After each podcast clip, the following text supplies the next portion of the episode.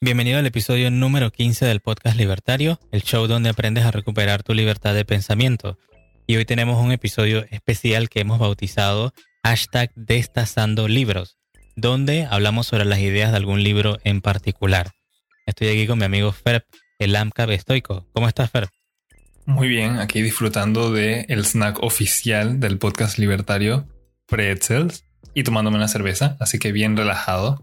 Todavía tienes pretzels, wow. Siempre tengo pretzels. Ah, ok, ya veo. El capitalismo, ¿no?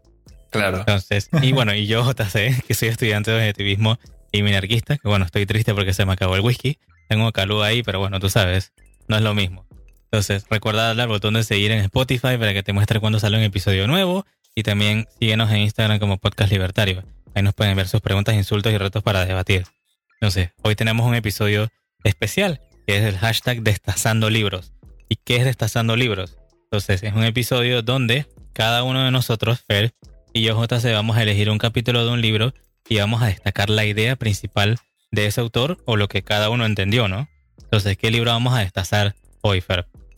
Bueno, esta vez vamos a hablar acerca de la mentalidad anticapitalista de Ludwig von Mises. Ese es el libro que vamos a destazar. Cuéntanos, ¿quién era este, este individuo?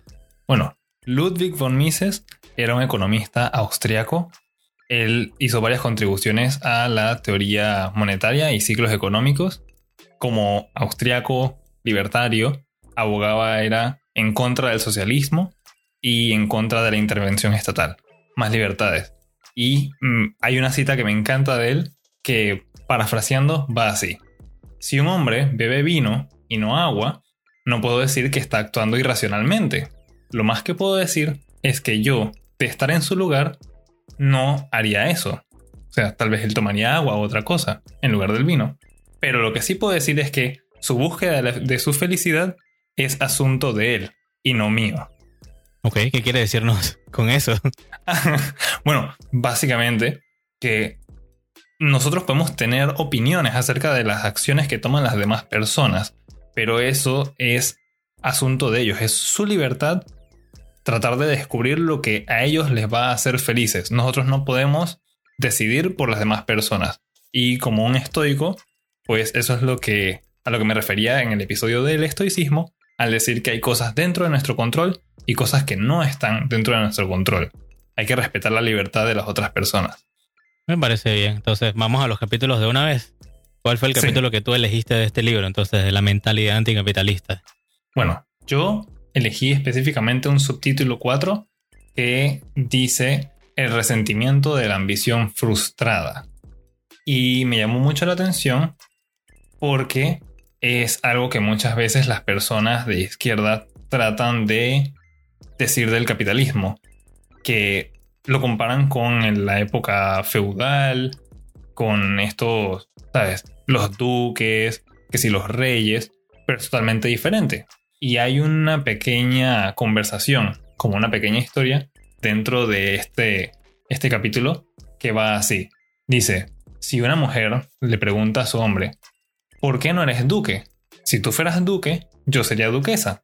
Y el marido le contesta, si mi padre hubiera sido duque, no me habría casado contigo, tan villana como yo, sino con una linda duquesita. ¿Por qué no conseguiste mejores padres? Y siempre las mujeres molestando al marido. no mentira. Pero sea, nos damos cuenta de que en tiempos anteriores, por la falta de libertad, tú no tenías elección de qué posición o en qué clase socioeconómica te ibas a ubicar. Como todo se manejaba por nombres y títulos, prácticamente si nacías pobre ibas a morir pobre. No estaba bajo tu control, porque todas tus libertades estaban coartadas. Y luego el libro avanza en ese artículo, que en ese capítulo a decir que si nos vamos al capitalismo y le vuelven a hacer la misma pregunta al hombre, pero de otra manera, dice, ¿por qué no ganas más dinero? ¿Por qué ganas tan poco? ¿Por qué no ganas tanto como uno de tus amigos o como un gran CEO de una empresa? Ahí ya uno no, no tiene una respuesta directa. Porque ¿qué le vas a decir? Dije, bueno, es que no me esfuerzo suficiente o no sé lo que estoy haciendo dentro del capitalismo, cuando tienes libertad, tú tienes, o sea, puedes hacer uso completo de tus habilidades para ganar más dinero, para perseguir tu felicidad, que va con la cita que mencioné de Von Mises. Ya pasa a estar bajo tu control y no es algo de renombre. Entonces cuando los zurdos dicen que no, que en el capitalismo todo es un nombre y todos son títulos, que si son como reyes pero con un nombre diferente, no es así. Para nada. Uno tiene sus libertades y puede que una persona ahora sí, que nació pobre, pues se vuelva millonaria. Y tal vez cuando muera, pues tú dirías, ay, ¿qué va a pasar con todo ese dinero? ¿Para qué tenerlo? Pues se lo deja y se lo hereda a sus hijos. Y ahora el resto de su familia no tiene que ser pobre. Y bueno, ese es como lo que más me llamó la atención de este libro, fue lo que más me gustó de este capítulo. Y demuestra cómo siempre existe ese resentimiento por medio de personas de la izquierda que cuando se quieren referir al capitalismo lo ven como algo malo y al final terminas dándote cuenta cuando los analizas a ellos, la forma en la que están hablando te das cuenta que son como unos resentidos, que están tristes o se sienten frustrados y ansiosos de no poder tener más y no se dan cuenta de que el, fin, el último obstáculo que les impide a ellos alcanzar el éxito son ellos mismos. Si tienes total libertad y nadie te está impidiendo a ti hacer negocios ni ganar dinero, ¿de quién es la culpa? O sea que básicamente viven frustrados, o sea, como dice el capítulo, eh, tienen un resentimiento porque su ambición fue frustrada y no se van a echar la culpa a ellos mismos, sino que se la van a echar al sistema. Clásica. alguien más. Alguien más tiene la culpa. Sí, exacto. O sea, si estuviéramos en el medioevo, le hubieras podido decir, ah, me voy a morir pobre porque cada vez que trato de ahorrar llega el rey y, bueno, aquí lo que sí podemos hacer es compararlo con el estatismo. ¿Cuál es la diferencia entre un rey y un presidente? Un reinado y un gobierno. O sea, tratas de hacer dinero, llega esos, la autoridad y te quitan, te quitan dinero. Le llaman impuestos. Ajá. Y ahí sí te limitan. Pero si hablamos de total libertad en la que no te quitan nada y tú eres el que decide en qué gastar tu dinero, lo puedes ahorrar, lo puedes invertir, puedes salir de tu mala situación, puedes unirte con... Tienes libertad de asociación, puedes hacer negocios con tus amigos y demás. Y eso es lo que a veces las personas o sea, pasan desapercibidos, se hacen la vista gorda y dicen, no, no, es culpa del capitalista. No es culpa del capitalista, el capitalista simplemente es una persona que está comerciando y es muy exitosa, sabe ver las necesidades del resto de la población y satisfacerla. De cierto modo me atrevería a decir que el capitalista es la persona más caritativa, más empática, más filántropa que pueda haber. Me parece bien. ¿Alguna otra cosa que quieras agregar? Esa es la idea principal entonces de lo que hablaste. Esa es la idea principal. ¿Alguna interpretación que tengas tú o algo que quieras agregar tú? La verdad no, creo que el libro, por eso es que también me gustó bastante, de una manera muy sencilla expresa la, la realidad y la idea esta del resentimiento. Me parece bien. Bueno, entonces vengo yo, es mi turno. Ajá, bueno, entonces mi, mi capítulo eh, se llama El argumento de la felicidad de la mentalidad anticapitalista de von Mises. Entonces voy a leer nada más un pedacito del principio que dice, los detractores del capitalismo gustan de apelar fundamentalmente a dos argumentos. En primer lugar, que el poseer un automóvil, un aparato de televisión o una nevera eléctrica no proporciona la, no proporciona la felicidad.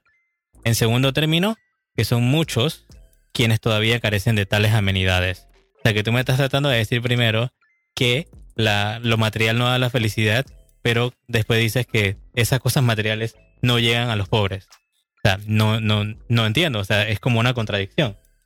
Entonces, lo que yo, la idea principal que, que, da Bomises en este capítulo, para mí, es que todo el mundo busca su felicidad de la forma que quiera.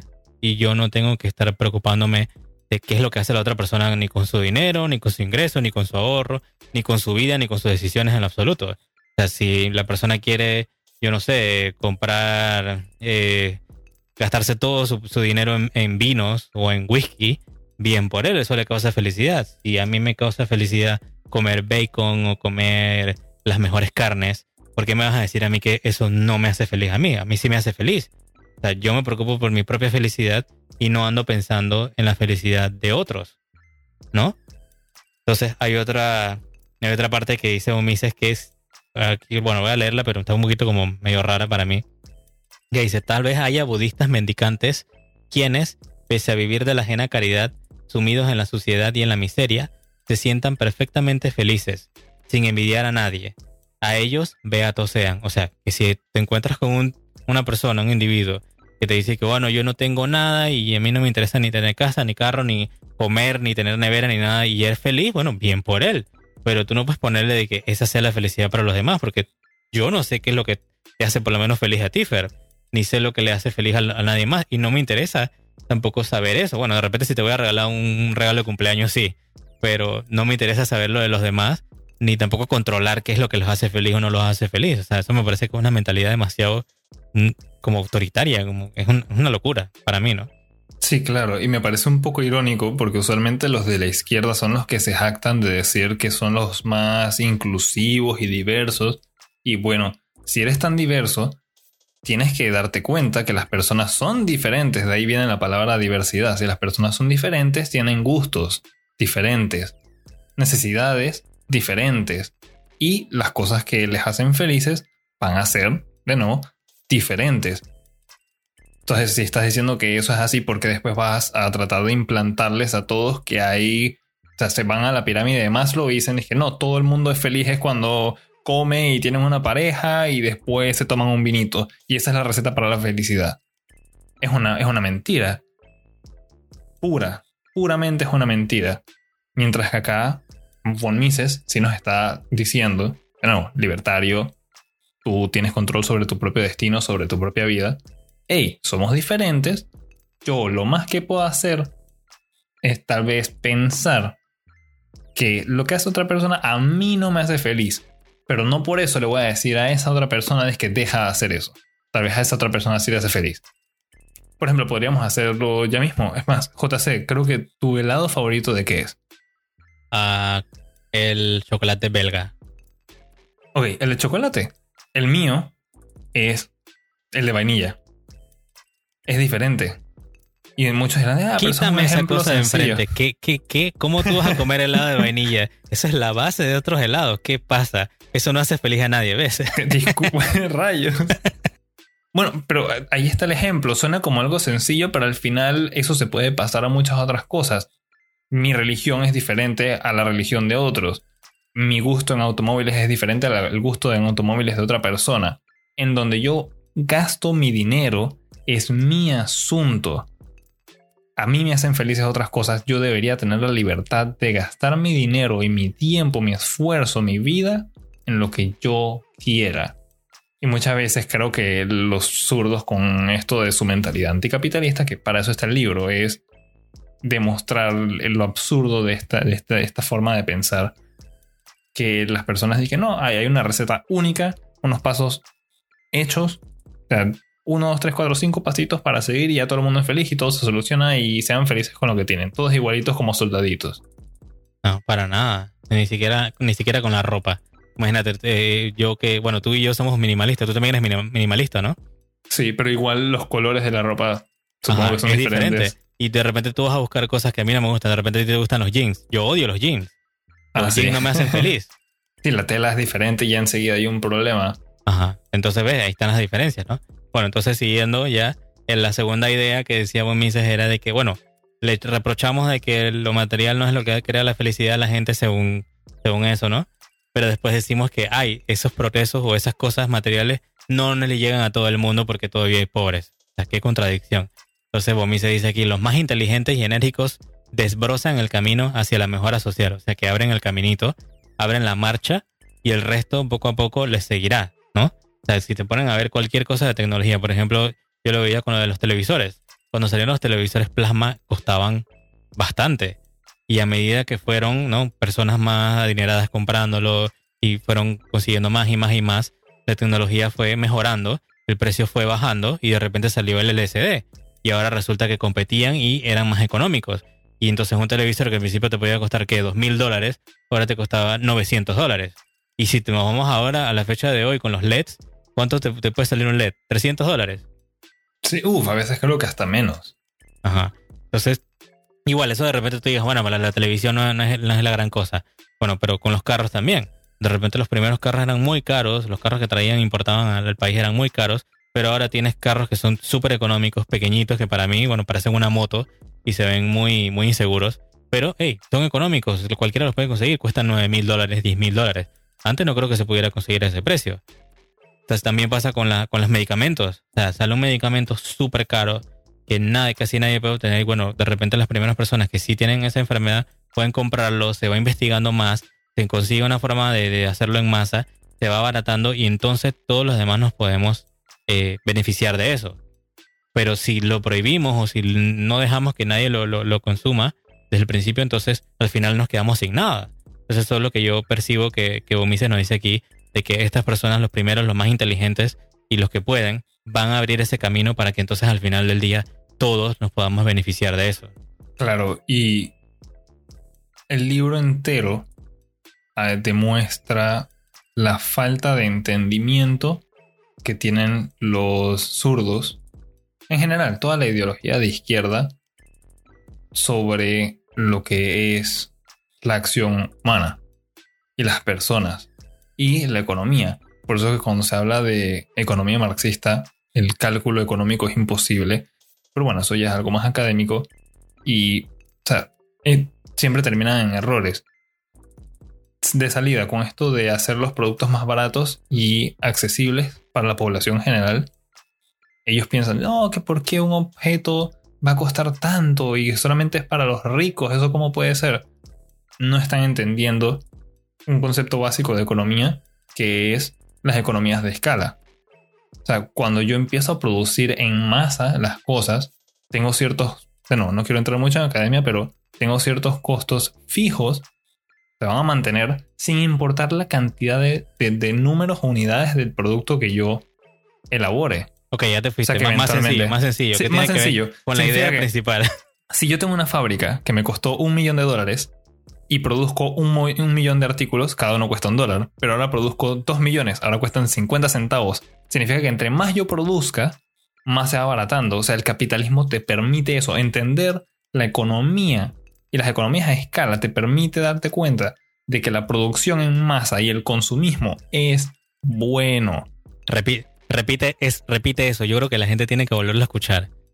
El elaborar las cosas en masa, la producción en masa y las economías en escala y el consumismo es bueno. ¿La escucharon? Porque ayuda, bueno, bueno. ayuda a reducir el precio de las cosas ya la gente se especializa y pueden hacer, seguimos hablando con el del televisor plasma o de los televisores LED, llega un punto en el que pueden hacer 20.000 en un día y hay tantos en existencia y tan poquito dinero, ¿sabes? Buscándolo, que al final el precio de ellos cae. No quiero entrar mucho en, economía, tal vez esto sea un poco confuso, pero así es como funciona. Así es como funciona la realidad. Por eso es que sale un televisor LED hace 10, 15 años atrás carísimo. Nada más los ricos lo podían comprar. Pasan unos años y ya hay más unidades producidas y de repente la gente más pobre puede tener un televisor LED en su casa. O sea, estamos hablando ya de gente pobre. Aquí en Panamá hay barrios de gente pobre, gente de escasos recursos y tienen televisores LED y tienen PlayStation y todo, cosas que en su vida se hubieran imaginado. Exacto, hace 100 años nadie iba a tener una televisión, ni un carro al lado, ni qué sé yo, ni aire acondicionado. Ahora puedes tener dos aire acondicionados, uno en el cuarto, uno en la sala. Puedes tener dos televisores de LED, puedes tener un carro, puedes tener ahorros incluso, algo de dinero en el, en el banco, y aún así te crees pobre. Imagínate eso. Un pobre de hoy no es lo mismo que un pobre de hace 20, 30, 100 años atrás. Es muy diferente. Por eso es que yo siempre trato de definir pobre como una persona que es incapaz de satisfacer sus necesidades básicas para sustentar su vida. En otras palabras, una persona que no puede conseguir dinero para comer, para vestirse, para medicina y un lugar donde dormir. Si tú no puedes cubrir esos costos, definitivamente eres pobre, ojalá salgas de esa situación pronto. Si necesitas ayuda, lo más probable es que alguien, y te aseguro que no va a ser el gobierno, va a ser alguna institución privada de filántropos que donan dinero para ayudar. Ellos son los que te van a ayudar a salir de ahí. Y vas a salir adelante. Entonces, gracias a él, capitalismo. entonces yo creo que al final entonces lo que nos dice, bueno, con estos dos capítulos que vimos hoy, el objetivo de, de hashtag Destazando Libros es para que vean, ¿no? Estos capítulos que de repente han visto un libro y nunca se han animado a leerlos. Bueno, le vamos a traer los capítulos que a nosotros nos llamaron la atención, los vamos a leer y vamos a tratar de, tú sabes, ¿no? Destazar la idea principal para que de repente les genere curiosidad a ustedes y quieran ir y leérselo completo, ¿no? En el, en el, futuro cercano. Entonces yo creo que lo que Bomis decía al final con esto era que existe esta mentalidad en la gente de anticapitalista, pero es como una hipocresía, porque vives totalmente como un capitalista, o sea, te encantan las cosas, te encanta consumir, pero tienes una mentalidad que no va acorde con eso. Entonces yo creo que hay que cambiar eso y tener una mentalidad totalmente capitalista, ¿no? Es lo que nos trata de decir Bomises. ¿Qué opinas tú de eso, Fer? Bueno, yo nada más quisiera dejar como un último incentivo, decirles que este, este, este formato nuevo Destazando Libros, nosotros prácticamente leímos el libro, lo procesamos y les damos a ustedes las ideas, pero no se queden ahí. O sea, búsquenlo en PDF o en físico y léanlo porque de verdad que es un muy buen libro. Yo siempre le digo a las personas, a mí no me gusta leer noticias porque viene todo premasticado. Búsquense las investigaciones completas, indaguen, instruyanse ustedes mismos y saquen sus propias conclusiones. Lo que yo quiero aquí es que ustedes lean el libro y saquen sus propias conclusiones. Totalmente. Tú que me estás escuchando ahorita mismo, ahorita mismo que le diste play a este episodio, bueno, agarra estas ideas, llévalas, compártelas, ¿no? Y que te, espero que te sirvan de algo. Léete el libro, como es, búscalo. Y bueno, a ver si puedes aprender algo de esto y aplicarlo en tu vida de una vez, ¿no? Entonces, eh, creo que eso sería todo en el día de hoy, ¿verdad? Sí. Perfecto, gracias por escuchar el, episodio, el primer episodio especial nuestro primer hashtag Destazando Libros. Dale al botón de seguir en Spotify y síguenos en Instagram como Podcast Libertario. Por último, comparte este episodio con tus amigos y con tus familiares. Y recuerda, tenemos una cultura por salvar. Nos escuchamos en la próxima. Hasta luego.